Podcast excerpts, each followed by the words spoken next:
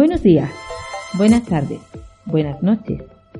Aquí es Radio Cerro, tu radio amiga, desde el IES Cerro de los Infantes en Pinos Puente, Granada. Comenzamos.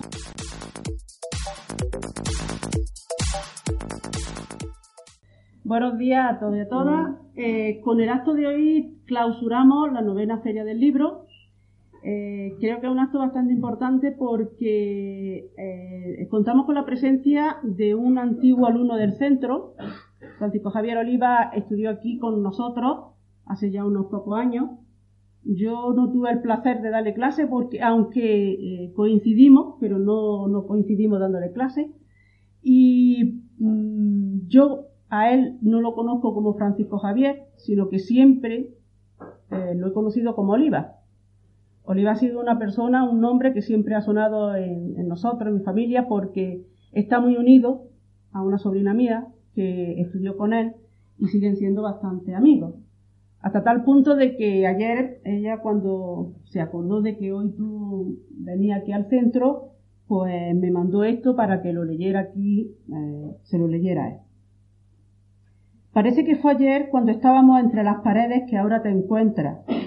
Han pasado más de 14 años de aquellas confidencias, complicidad y preocupaciones de niños que en su día nos parecían un mundo. Ya entonces demostraba una gran sensibilidad, don de palabra y amor por la lectura. Estoy muy orgullosa de seguir a tu lado y poder verte firmar libros en las Ramblas de Barcelona o cómo la gente se te acerca contándote lo que le ha parecido o lo que ha llegado tu libro. Seguro que quedan muchos más proyectos y seguro que estaré contigo mientras le dan. Te quiere Rosana. Creo que con eso bastante y doy paso a Ramón. Gracias. Muchas gracias. Gracias a vosotros. Bueno, eh, yo voy a ser muy breve. Eh, simplemente agradecerle a Francisco Javier Oliva el que nos acompañe hoy, el que nos muestre su libro, el que nos muestre un poco eh, cómo es él. Ya os he dicho varias veces que muchas veces la literatura eh, nos habla también de la vida y la literatura a veces se convierte en una especie de catarsis, tanto para el que escribe como para el que la lee. Y esta novela creo que es un ejemplo de ello. Por eso eh, no me voy a dilatar más en el tiempo, solo quiero que lo escuchéis. Además, desde que nos conocimos el año pasado y lo, y lo que hemos hablado, Sé que es una persona bastante afable y que eh, va a crear y va a suscitar muchas inquietudes en vosotros. Espero que disfrutéis eh, con la charla de Francisco Javier. Muchas gracias.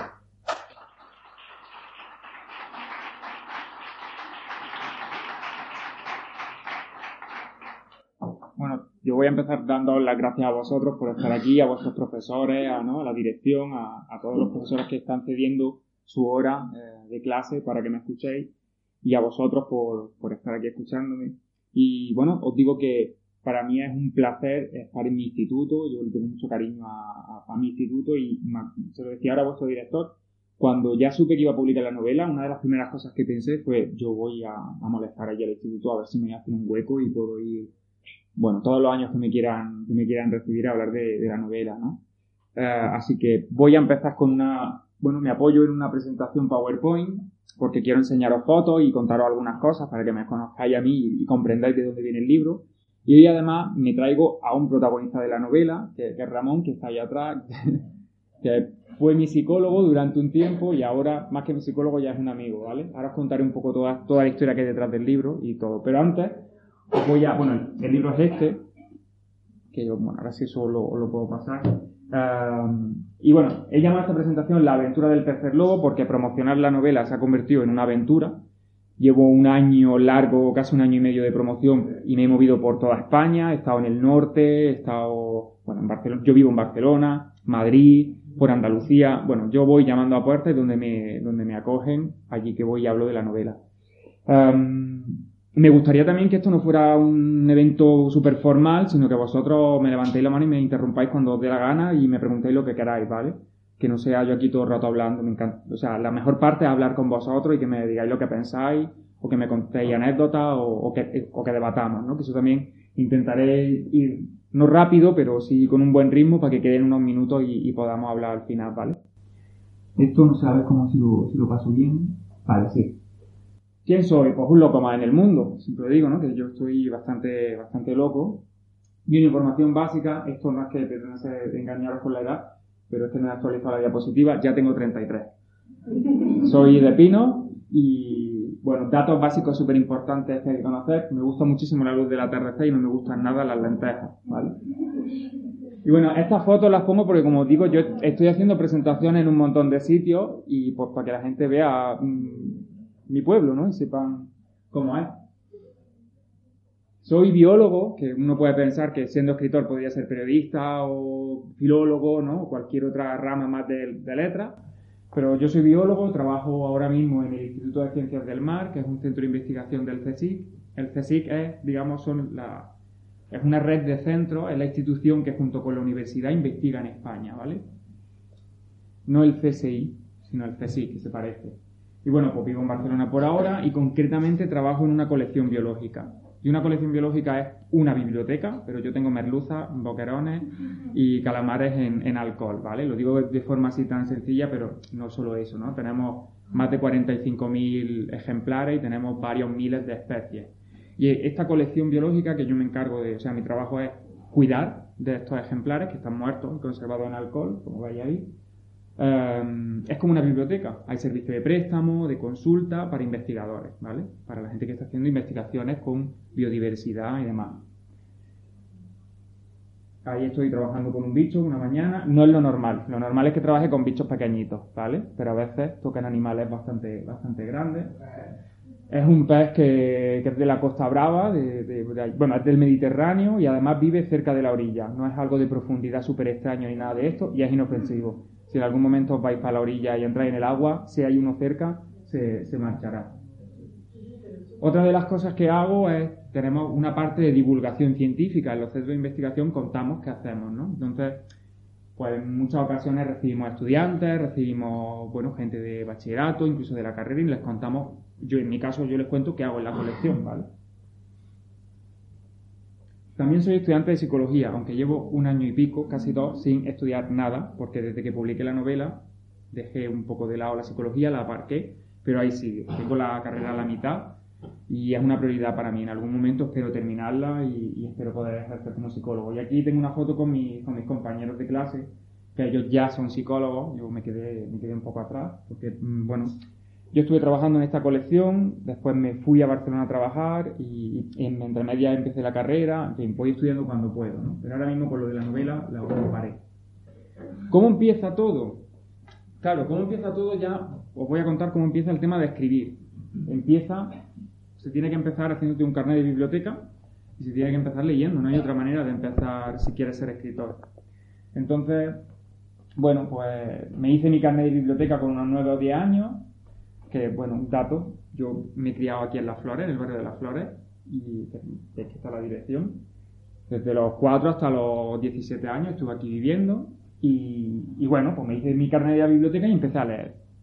Pero sobre todo, cuando estaba en segundo de eso, mi profesora, Inmaculada Sillero, que nunca me olvidaré de ella, no, bueno, ella y otros profesores de lengua de ese momento nos mandaron este libro, El Rey Arturo Cabal de Nuevo más o menos. Y recuerdo que fue la primera vez que me mandaron un libro y yo disfruté y me lo pasé muy bien, ¿no? Porque muchas veces, es verdad, no sé si algún profe me va a matar, pero a veces nos manda el libro y dices, estoy muriendo leyéndome esto, ¿no? Y yo recuerdo que esta vez leí el libro y me dio esta pena que se me acabara, me reí mucho, de hecho, bueno, ya quizás eh, soy algo más mayor para este libro, pero le podéis echar un vistazo, es muy divertido, ¿no? Es un, el rey Arturo ya muy mayor, ¿no? Pues que se mete en una última aventura y tiene, bueno, grandes dosis de humor, es muy bueno. Y además el, el, autor vino a este instituto y nos, dio, y nos hizo una presentación y fue muy divertida. Yo me lo pasé muy bien. Yo no me imaginaba que un, autor podía hacer una presentación tan divertida, puso diapositivas, hace ya unos añillos. Y no había un PowerPoint y tal, sino que eran diapositivas, un carrete de diapositivas. Y era muy divertido. O sea, nos puso fotos haciendo el idiota. Bueno, yo no me esperaba nada de esto y disfruté mucho. Además nos dio su dirección me acuerdo que me carté con él, ahí empezó todo, ¿no? Me dedicó a la novela, me puso para Francisco Javier el Audaz. Que me acuerdo que en ese momento pensé, ¿y, Audaz qué es? ¿no? Y lo busqué en el diccionario, en el de papel, no en el... Aquí he puesto un pantallazo, porque ahora estamos todo con ¿no? modo digital, pero en aquel momento yo saqué mi tocho de mi diccionario y, busqué lo que era audaz y vi que osado o atrevido y dije, mira, el mismo este hombre tiene razón y debería atreverme y debería intentar ser escritor. Y empecé a escribir cosas pequeñitas, cortitas, ¿no? Em, el desierto de plata. Aquí explicaba en una leyenda el origen del sol y de la luna, ¿no? Y lo publiqué con 14 años. Bueno, esto lo publiqué, era un cómic donde tú podías, los, chavales podíamos mandar la historia y nos la publicábamos.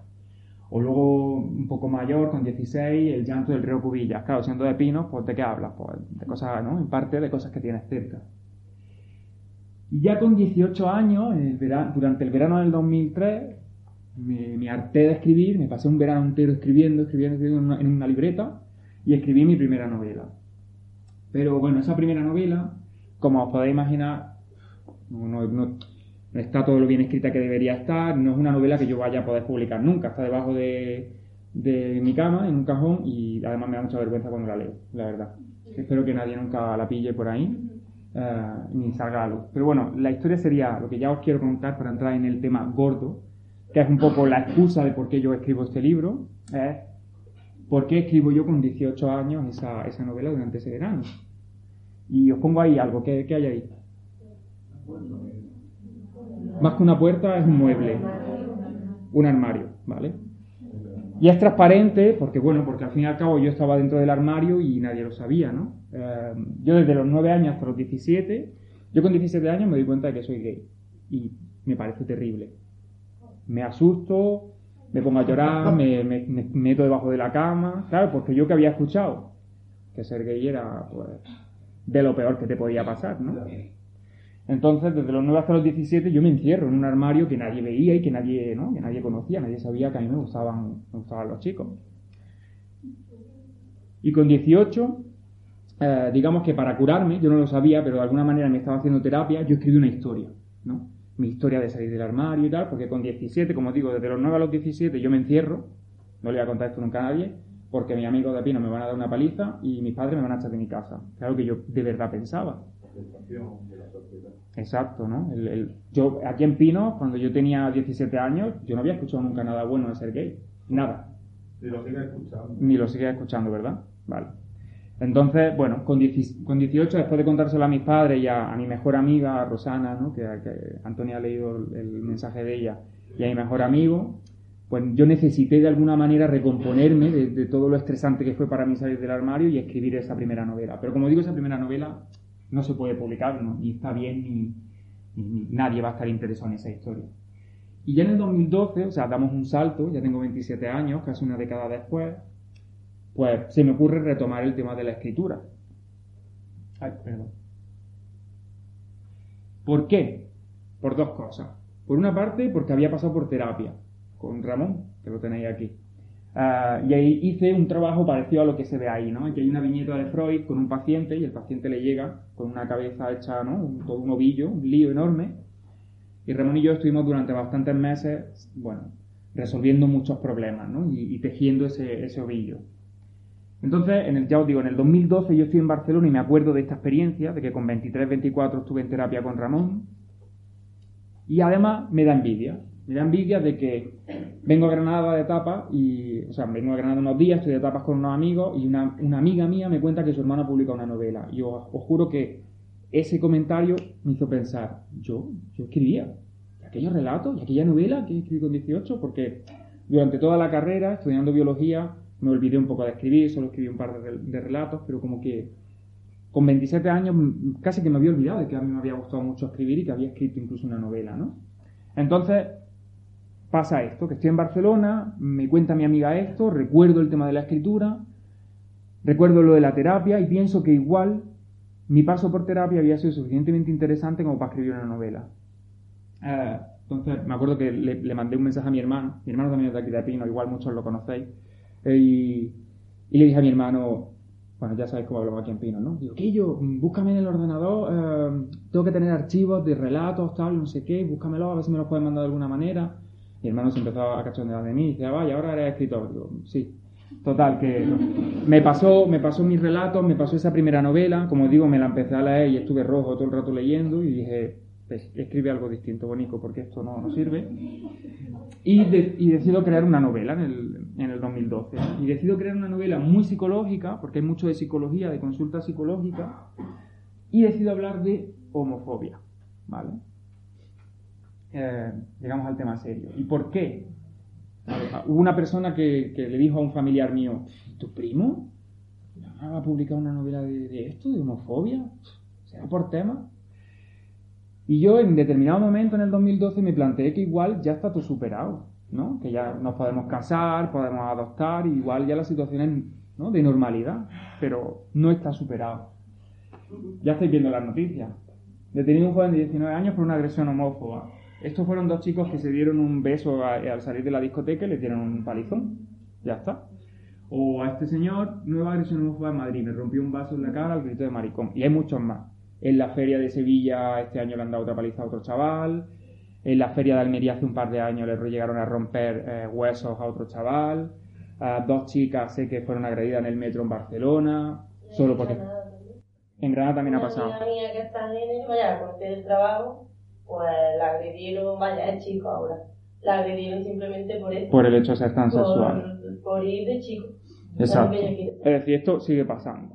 Sigue habiendo agresiones. Yo no sé si aquí en Pino sabéis de cosas que hayan pasado de este tipo o si aquí en el instituto sabéis de experiencias de este tipo, de bueno, es que yo no sé quién es lesbiana y le han pegado por esto, o yo no sé quién es gay y le han insultado y le han pegado. No sé si... ¿Sí? ¿O... ¿No? Bueno, si no... Vale. Gente a la que le ha pasado esto. Sí, si es que esto, por desgracia, sigue pasando. Ya os digo, es muy fácil todos los meses encontrar alguna noticia de agresión. O sea que esto sigue pasando. Pero claro, em, ah bueno, sí, esto pasó, esta, esta diapositiva la añadí porque pasó hace muy poco en mi mismo barrio, en Barcelona. Que uno puede pensar que Barcelona es una ciudad súper abierta de mente, donde hay mucha gente y es muy fácil todo, pero le dieron una paliza a otros dos chavales, ¿vale? Em, entonces, bueno, esto sigue pasando. Y luego ya no es solo las agresiones brutales, ¿no? Que uno puede decir, bueno, sí, esto pasa, pero tampoco es lo de todos los días, ¿no?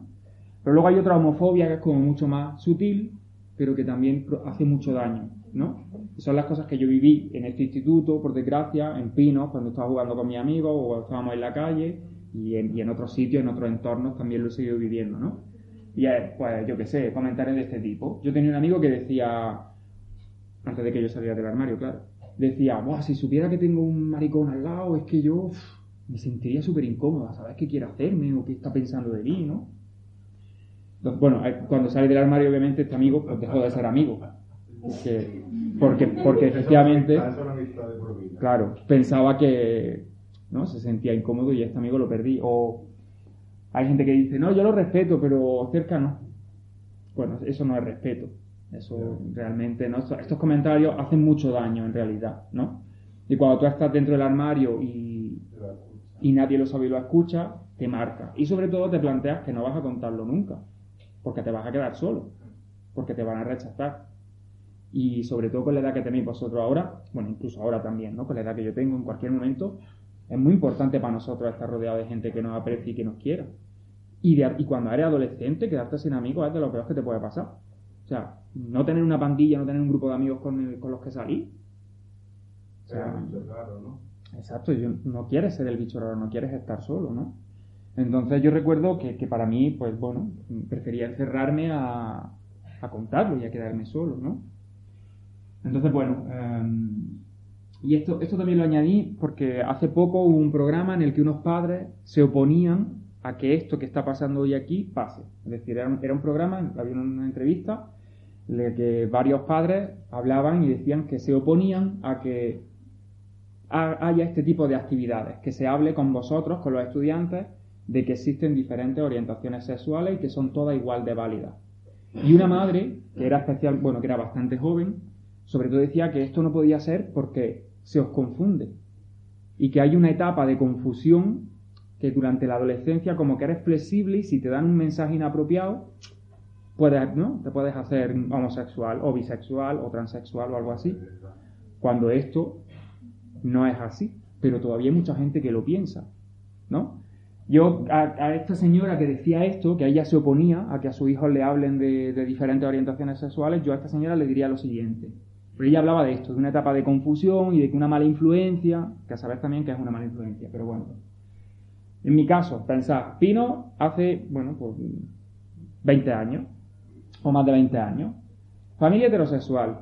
Mi padre que hacía comentarios de este tipo. Todos los maricones ahorcados. ¿Vale? Esto mi padre lo decía. Eh, amigos heterosexuales. Todos mis amigos eran heterosexuales. Veo publicidad durante toda mi vida heterosexual. Cine, series, libros con protas heterosexuales. Todo es heterosexual en mi vida. Todo. Yo no recibo ninguna influencia homosexual. Y las pocas influencias de homosexualidad que yo recibo es para decirme que eso es asqueroso, repugnante y a evitar. ¿Vale? Entonces yo le preguntaría a esta señora, ¿qué me, pasó? ¿Me, abdujo un, platillo extraterrestre y... ¿No? ¿Qué pasó? ¿Dónde recibí yo esas influencias negativas? ¿Cuándo tuve yo ese periodo de confusión y decidí hacerme gay? Yendo en contra de todo mi entorno. No lo decidí. La orientación sexual no se, no se elige. Vosotros, si sois heterosexuales, bisexuales, asexuales o la orientación que tengáis, no la habéis decidido. No se decide la orientación sexual, ni, sigue unas reglas de aprendizaje, no se aprende la sexualidad, ¿vale? En la orientación sexual, perdón. Entonces, bueno, em, me da mucha pena que todavía gente joven siga diciendo estas cosas, eh, que se siga pensando esto, ¿no? Porque sobre todo se hace mucho daño. En, en, esa, en esa entrevista, además de los padres que se oponían a que estas cosas pasen, había un chico homosexual mayor que yo, tipo cuarenta y tantos años, que decía, ojalá a mí en un instituto me hubieran dicho que yo no era nada malo por, sentir que me atraían los chicos. Porque yo lo pasé fatal, estuve depresión, ¿no? Entonces, eh, bueno, un poco por, por, porque sigo viendo que las cosas siguen mal a pesar de que la situación haya mejorado, por eso contacto con vuestros profesores y les propongo hacer este tipo de actividad, ¿no? Que como os digo, la novela en el fondo, sí, me gusta escribir y obviamente estoy contento con la novela, pero casi que es una excusa para hablar con todos vosotros de esto, para hablar de homofobia, bueno, de LGTB-fobia y, demás, ¿vale? No sé si queréis comentarme algo, decirme algo, preguntarme algo, lo que queráis, ¿vale? Que no... Si no, yo sigo. Bueno, esto realmente no tendría ya que darle más, eh, más insistir más, pero la homosexualidad es algo innato, no se aprende, no es una moda, no es un estilo de vida, no es una enfermedad, ¿vale? Y bueno, ser homosexual es igual de válido que ser heterosexual, que ser bisexual, que ser asexual. Es decir, hay distintas orientaciones sexuales y son todas igual de válidas. Ninguna es mejor que la otra.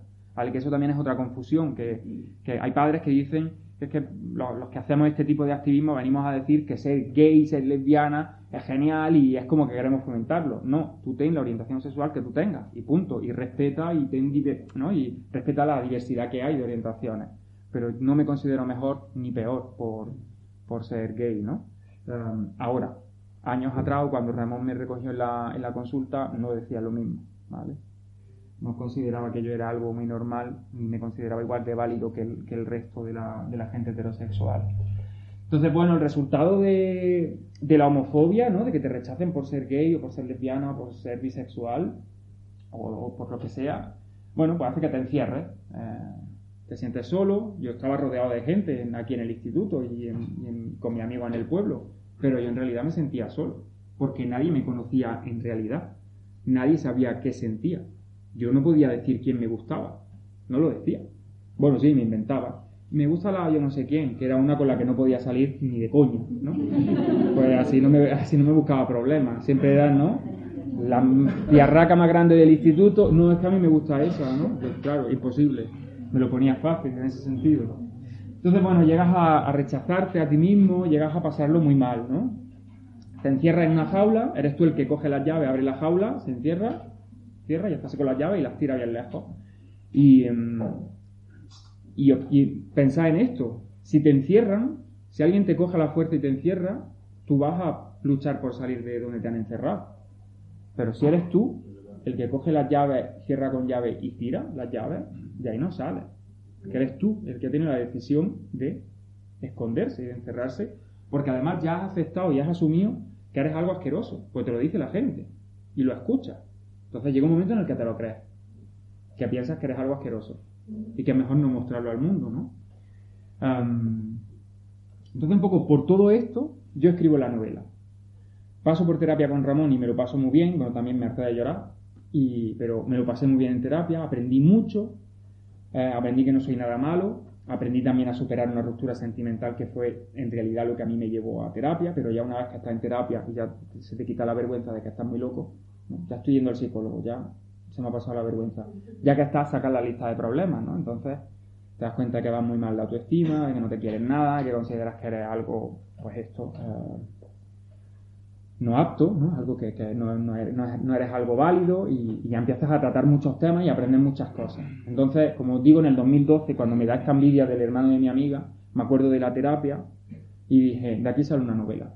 Voy a crear una historia ficticia, porque en el libro no está mi historia, sería un aburrimiento. Pues estaba en el Instituto de Pinos y no, no, no lo vi, ¿no? Entonces creé una historia, unos personajes y la novela se puede decir que está dirigida, por lo tanto, al público LGTB, lesbianas, gays, transexuales, bisexuales. No, no solo. Que una persona con, que se sienta mal por su orientación sexual puede encontrar ayuda en el libro. Y lo de ayuda hay que tener mucho cuidado porque, bueno, es una novela, no es el libro de autoayuda. Y luego, además, yo no creo en esto de la autoayuda mucho. O sea, el trabajo que tú haces con un psicólogo no te lo va a sustituir leer un libro. Pero sí que creo que para una persona que lo esté pasando mal por su orientación sexual, leer el libro puede ser al menos positivo. Al menos van a tener el mensaje que yo no tuve cuando tenía 14 años. Van a leer en algún sitio que el psicólogo le dice al paciente, no eres nada malo porque te gusten los chicos. No hay nada de malo en que seas homosexual. Entonces, aunque sea esa persona, va a poder leer esa frase y va a tener un contexto positivo. Pero también creo que para el público heterosexual puede ser una novela interesante por el hecho de meterte en la piel de alguien que está viviendo esa situación. Y luego también hay otra cosa, claro, diréis, claro, tú como escritor quieres que se lo lea todo el mundo. Sí, claro. Pero no solo hay miedo al rechazo por ser homosexual, bisexual, hay por mucho, ¿no? Nos metemos con la gente porque está gorda, porque físicamente yo no sé qué, o sea, somos crueles y nos metemos con la gente. Y todos de alguna manera hemos podido sentir en algún momento cierto rechazo de los demás o ciertos complejos. Entonces aquí estos protagonistas lo que están buscando es que los acepten como son y, sentirse bien con, la gente, ¿no? Entonces de alguna manera yo creo que además de empatizar con el, con, con el colectivo LGTB, creo que te puedas sentir identificado, porque al fin y al cabo estas personas, si te olvidas de, lo que, de que lo que les pasa es que son homosexuales, son gente que quieren sentirse querida por su entorno, nada más. Y eso creo que lo buscamos todos de alguna manera, ¿no? Entonces, bueno, en última instancia, eh, es una, Ramón me decía cuando se leyó el primer borrador, me decía que es una novela universal porque habla de la necesidad de aceptación y todos necesitamos que nos acepten, todos queremos que nos quieran Habla de relaciones sentimentales, habla de amor, la importancia de nuestra relación con, nuestros padres y que nuestros padres nos quieran y nos acepten. Habla de la presión social, como no, porque los dos protagonistas de la novela están bajo ese peso de la presión social, del miedo de que me miren, que digan, que, van a pensar, me, ¿no? me van a agredir, etc. Y bueno, pues por si alguno se, se, animara, yo digo, mi objetivo es hablar con vosotros de LGTB-fobia. Si luego leí la novela, genial, y si no la leéis, yo me doy por satisfecho porque ya he venido aquí, me habéis escuchado y he hablado de este tema.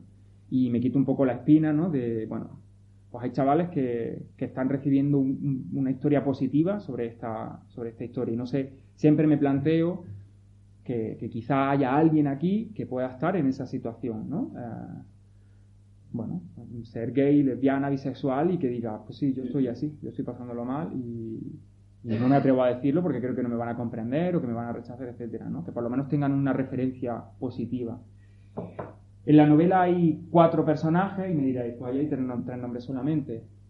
Está Pedro, que es un adolescente, está eh, don José María, que es un catedrático de universidad, como veis, dos protagonistas que no tienen nada que ver, adolescente, además de familia problemática, poco dinero, le va mal en el ISTI, y luego un catedrático, una posición social muy distinta, económica, ¿no? Alguien que, bueno, un catedrático de universidad. Y está Ramón, que es el psicólogo, que como le pedí permiso a Ramón y le dije, no cambio el nombre y físicamente te puedo poner igual, y me dijo, sí, ¿no? Tira para adelante. Pues el Ramón, el psicólogo de la novela, es Ramón, lo tenéis allí al, fondo de la sala. y luego hay un cuarto personaje que es el diván. Eh, ¿El qué, perdón? Que se queda ahora haciendo terapia. Sí. bueno, si alguien quiere el número, que, se lo pida. Eso ya yo ahí no, me meto. Hay un, hay un cuarto personaje que es el diván. Eh, esto a veces, bueno, aquí siempre dudo. En las presentaciones siempre dudo si cuento más o menos de la novela, porque tampoco quiero destriparla. Pero a mí, pues de pequeño, o sea, yo estaba en tercero de eso cuando empecé a leer Harry Potter. A mí me encanta Harry Potter, El Señor de los Anillos, ¿vale? todo el tema de, de fantasía. Ah, entonces, de alguna manera yo necesitaba, ya que esta novela es dura, porque es dura, necesitaba meter un poco de fantasía, ¿vale? Entonces, no esperéis que Pedro saque una varita de buena primera, ni nada de esto, pero sí que hay toques eh, fantásticos y, y tienen un poco que ver con ese diván, que es bastante particular. Y es un diván en el que los pacientes hacen hipnosis. Porque yo hice hipnosis con Ramón. La hipnosis no es nada mm, raro como esto de la tele, ¿no? Que un, dos, tres duerme y hago el perro y luego no me acuerdo qué he hecho el perro. No es esto. Es realmente una técnica de relajación y si eres sugestionable y eres capaz de imaginar bien eh, lo que te están pidiendo que imagines, es esto, es relajado, trabajar con tu imaginación. Y en lugar de hablar, de tratar el problema hablando, lo único que estás haciendo es proyectarlo en una imagen. Te imaginas tu problema. Entonces yo me lo pasé muy bien con Ramón con las sesiones de hipnosis porque funcionaban muy bien, a pesar de que me iba a dar un ataque. O sea, yo relajado no estaba. Pero a pesar de eso yo veía las imágenes durante la terapia.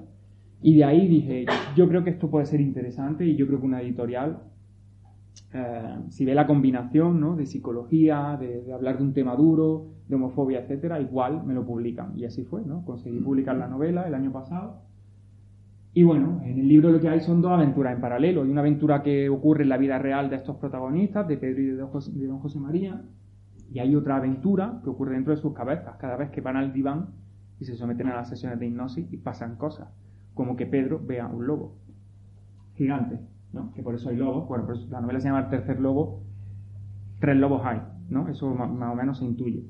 Eh, y, bueno, eh, el origen es que yo cuando fui a terapia con Ramón y empezamos la hipnosis, yo como digo fui porque no superaba la ruptura de, con mi expareja, con mi, la que fue mi primera pareja. Habían pasado años y yo no superaba esta, esta pérdida y empecé a estar fatal, estancado, ¿no? Y esperándolo, él en Roma ya con otro novio y todo, pero yo aquí seguía diciendo que íbamos a volver. Entonces, cuando ya pasando años no has superado una ruptura, mal, ¿no? entiendo que cada uno tiene su tiempo de recuperarse, pero ya dos años entonces fui al psicólogo y, os cuento que en, una de las sesiones de hipnosis, cuando Ramón me dijo, vamos a intentar proyectar en imágenes en tu cabeza cómo ves este problema de no superar la ruptura con tu novio, no apareció mi novio, sino que me apareció saliendo de una cueva un lobo, pero tipo el hocico por aquí. Un lobo bien grande. Que me acuerdo que me dio mucha vergüenza, porque fue como, ¿cómo le cuento yo a este hombre que no conozco de nada que estoy viendo un lobo gigante, ¿no? Y ya me va a derivar al psiquiatra para que me dé un pastillazo y ya está, no hay más, ¿no? Pero fue muy interesante, luego Ramón me decía, es muy simbólico. Tienen, o sea, no superas este tema y tu mente nos lo está ofreciendo, no hemos visto a tu novio directamente, sino hemos visto un lobo gigante además que simboliza muy bien un miedo, una fobia, una amenaza, un tema que te da miedo, ¿no? Hay cuentos dentro de la novela, que quizás es un poco raro, pero dentro hay cuentos, algunos que me los contó Ramón, otros que son, que lo he creado yo, y otros que son, que me los contó Ramón, pero de otra persona, y lo digo en la novela, ¿no? Porque creo que hay, historias muy cortitas que Ramón me contaba que para mí eran como muy... Me dejaban muy claro algún concepto, ¿no? O entendía muy bien alguna cosa, ¿no? Entonces decidí ponerla. Y luego dentro de la novela hay mucho sentido del humor, porque como digo, yo me reí mucho en, la terapia con, Ramón, ah, pero también hay lágrimas, hay tristeza, hay cosas duras en la novela, que yo también me harté de llorar en, terapia en algunos momentos. pero sobre todo yo creo que en la novela hay esperanza, es decir, hay una... Bueno, sin adelantar mucho, igual no debería adelantaros esto, pero hay una evolución positiva en esos personajes cuando se están enfrentando a ellos mismos, porque en el fondo a ellos lo que, no, les pasa es que no se soportan, se dan asco a sí mismos, ¿no? Entonces, creo que lo que hay en la novela además de un, toda una aventura de qué pasa entre, entre los personajes, qué pasa con los lobos, tal, ¿no? Hay un mensaje positivo y hay un, y hay un mensaje de, de esperanza. Y por mí ya, ya estoy terminando, si os digo que estoy en, en, Instagram, por si queréis seguirme. Suelo publicar, eh, yo leo bastante, como os podéis imaginar. Si, quiero mejorar y si quiero escribir cada vez mejor, no puedo hacer otra cosa más que leer uno y, un libro y otro. Y también lo hago porque me gusta, ¿no? Así que en Instagram voy, voy contando todo lo que voy haciendo, lo que voy escribiendo, cómo van las nuevas novelas que voy escribiendo, voy poniendo fotos de las portadas de los libros que leo. Y mm, bueno, pues ahí me tenéis el tercer logo en Instagram. También tengo una página de Facebook, Francisco Javier Olivas, por si alguien está interesado. Y esto sería todo por mi parte, así que muchísimas gracias por, por vuestra atención.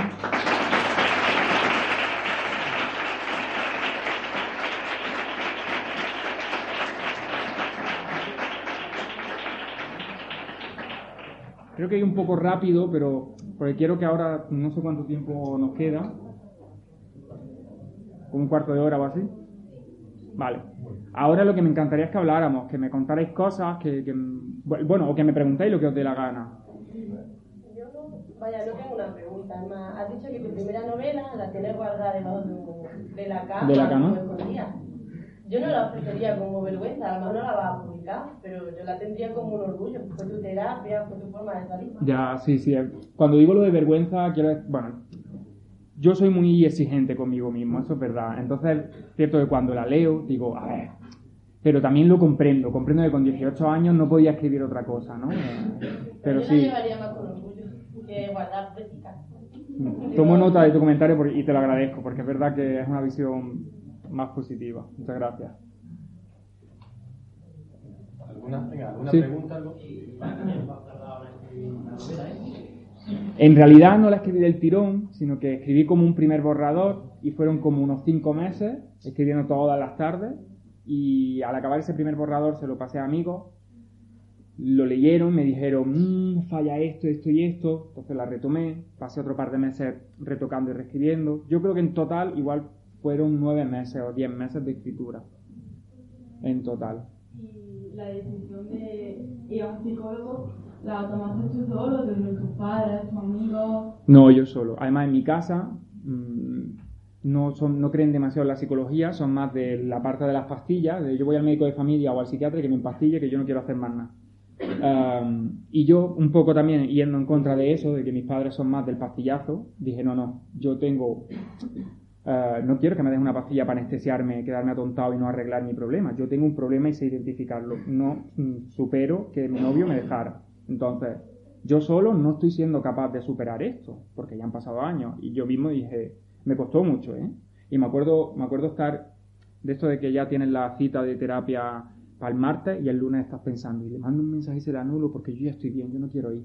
Porque cuesta, la terapia psicológica es muy distinta a tomarte una pastilla. Es trabajar, es esforzarte y, cuesta mucho trabajo. Solo, ¿no? Los pacientes solo van cuando ya la mierda les llega por aquí, ya están ahogando y ya, entonces cuando vas a terapia. Pero sí, fue mi iniciativa. Ya os digo, me costó, me dio vergüenza, llevas la etiqueta de loco, ¿no? Porque la gente piensa eso, o pensaba, ya por suerte no se piensa tanto que ya el psicólogo es de loco, porque un, yo aprendí con un psicólogo a superar una ruptura sentimental, que creo que no es nada de loco, ¿no? Es decir, no, el psicólogo no es solo para, tengo delirio, escucho voces, sí, por desgracia eso pasa, es un trastorno muy grave y, un psicólogo puede trabajar eso y un psiquiatra, pero se tratan otros muchos temas, eh, de emociones, ¿no? de habilidades sociales. ¿Más cosas?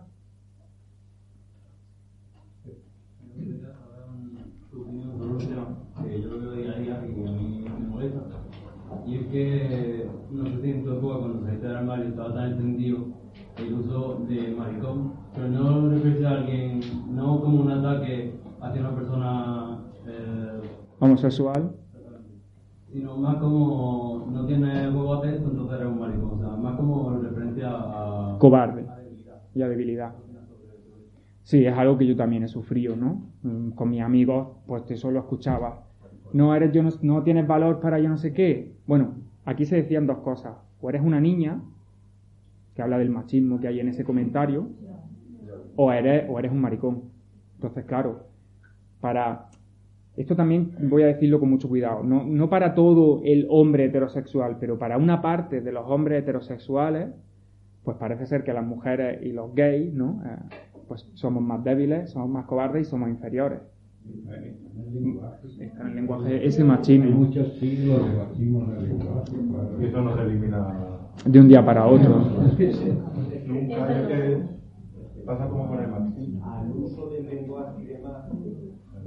Recuerdo, recuerdo un momento muy puntual en mi vida Yo el tema de la homosexualidad lo he vivido muy cerca de mi casa, en mi familia. Afortunadamente eh, hemos vivido en la diversidad y yo, viviendo en la diversidad con un hermano que también es homosexual, yo utilizaba una expresión muy común, el maricón el último. Sí. Recuerdo que fue una buena amiga la que me dijo, por favor, a ver, borra esa expresión de tu vocabulario. No me daba cuenta de lo que había detrás. De es el uso del lengua. No eres consciente de que son muchos siglos, son muchas expresiones. Te crees que por vivir de cerca una situación parecida a la que tú has relatado aquí, tú ya estás, ¿sabes? Pero tú sigues utilizando un lenguaje que has mamado, que escuchas continuamente. Y tiene que venir alguien de fuera que te quiere, que te cuida, que tal, que te dice, y te sientes muy ridículo y te sientes muy chiquitito porque realmente no te das cuenta. No eres consciente. Sí, sí. Sí, sí, está, yo creo que esto sigue pasando, ¿no? El, el, martes estuve en otro instituto y les preguntaba a los chavales, ¿se sigue diciendo maricón o se sigue diciendo una chica en cuanto da una mínima muestra bollera, tortillera? ¿Se sigue insultando con esto? Constantemente. Vale. Sigue estando, se sigue machacando por esto, igual que por otros muchos temas. Y hasta, hasta personas hetero que son amigos, se supone, y en el momento que pasa ah, cualquier cosa, lo primero es maricón de mierda o es que. Sí. Venga, hombre, este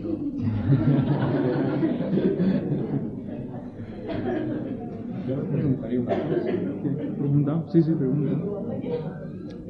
¿Yo? ¿Os puedo hacer una pregunta? Por favor, se me ha ocurrido viniendo para acá. A nivel biológico, puramente biológico, no psicológico, biológico, ¿cuántos sexos hay?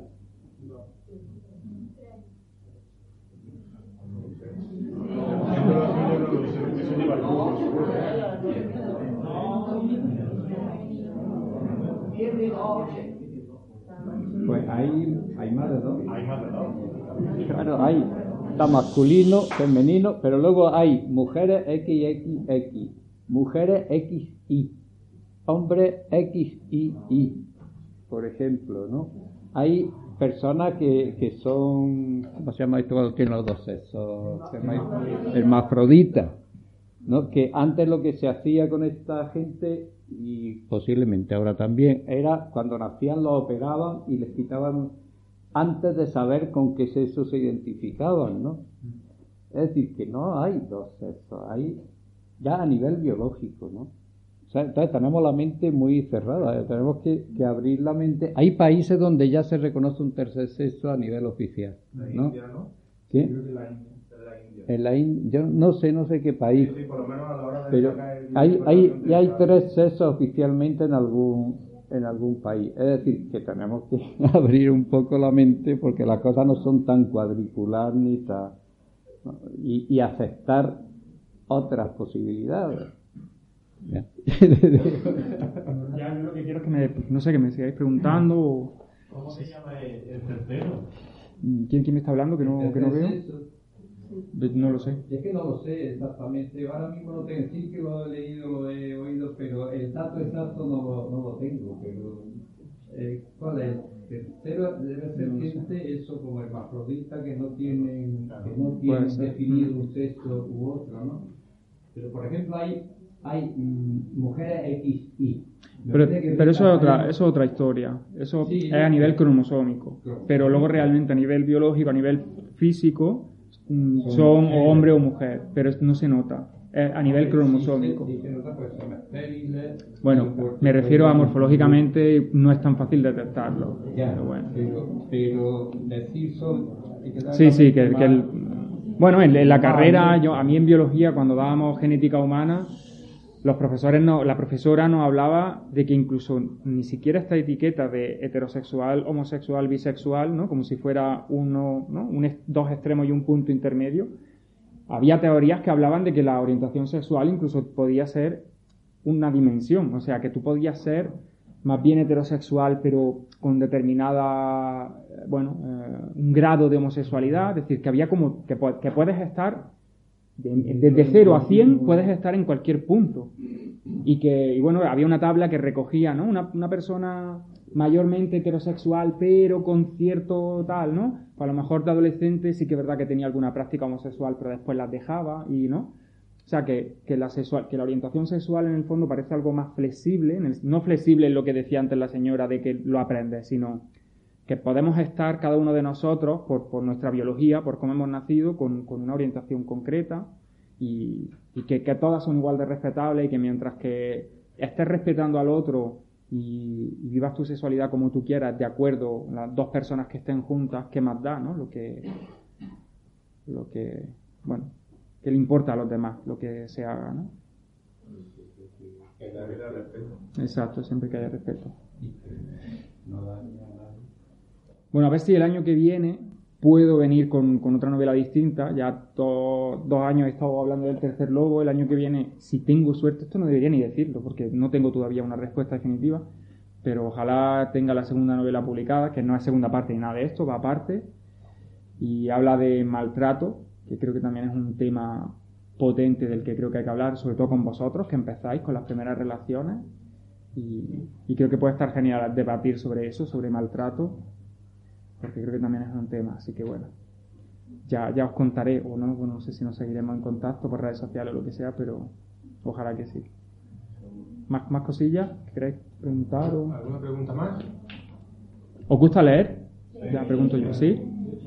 ¿Que, que decirme algún título de libros que os encanten o que os gusten? ¿Cómo se llama? A mí me gusta mucho José Millas, creo que es como me hace, me, avisa que también me gusta mucho, con más maldito karma, maldito karma. No, conozco el título, pero no, no lo he leído. Sí, que más he leído. Luego también después de autoayuda he leído lo de San Santander, he leído los tres. Odio a ese hombre. pero bueno. Pero sí, sé que, sé que es muy famoso, pero yo es que ese, ese, psicólogo me leí un libro de él. No, yo lo he leído, bueno, menos el último también lo he leído. Yo por leer... A, a mí no me gusta, pero bueno, esto es muy subjetivo. Es subjetivo, eso es, no te digo que es el mejor libro que haya leído, pero como coger algún consejo siempre... Ya. Bueno, yo lo leí y recuerdo que tuve que hacer una crítica de ese libro para la carrera en psicología y lo puse a caer de un burro. Pero bueno. Hay mucha gente que no... Bueno, no sé, yo os suelto algún que otro libro por si queréis echar un vistazo. O igual ya lo habéis leído. 1984, ¿lo habéis leído? Os recomiendo cuando tengáis un momento, un verano o algo, que lo leáis. Este no, no, no, no nos lo mandaron aquí en el instituto, pero sí que me mandaron aquí en el instituto Un Mundo Feliz. Vale, pues sí, es, genial. Bueno, es horrible, pero es genial. Sí, las dos, es las dos cosas. Bueno, no sé, os digo algunos títulos porque también me veo la obligación de, bueno, de fomentar el hecho de que leáis. Y, um, Saramago, ¿sabéis quién es Saramago? ¿Sí? ¿Sí? ¿Has leído algo de él? No, Vale, tuvo un Nobel de literatura. Bueno, yo adoro los libros de Saramago. Es, es bastante complicado leer a Saramago porque le da igual, al hombre le daba igual lo de la interrogación, las exclamaciones y separar párrafos. Entonces la novela empieza aquí, en la línea, y acaba el libro. No separa nada. Nada, ¿eh? Solo pone punto y ya está. Y, es verdad que yo recuerdo que las primeras novelas que me leí de Saramago decía, madre mía, pero las ideas de Saramago son tan buenas. Os recomiendo Las intermitencias de la muerte, por ejemplo. Es buenísimo. Imaginad que la gente deja de morirse de buena a primera. Toda la que se lía. O mm, El hombre duplicado, que va de una historia de un hombre que está viendo la tele y de buena primera se da cuenta de que hay otro igual que él, exactamente igual que él. O Ensayo sobre la ceguera, ¿vale? Hay algunos títulos así muy buenos. Os doy las gracias de nuevo por escucharme.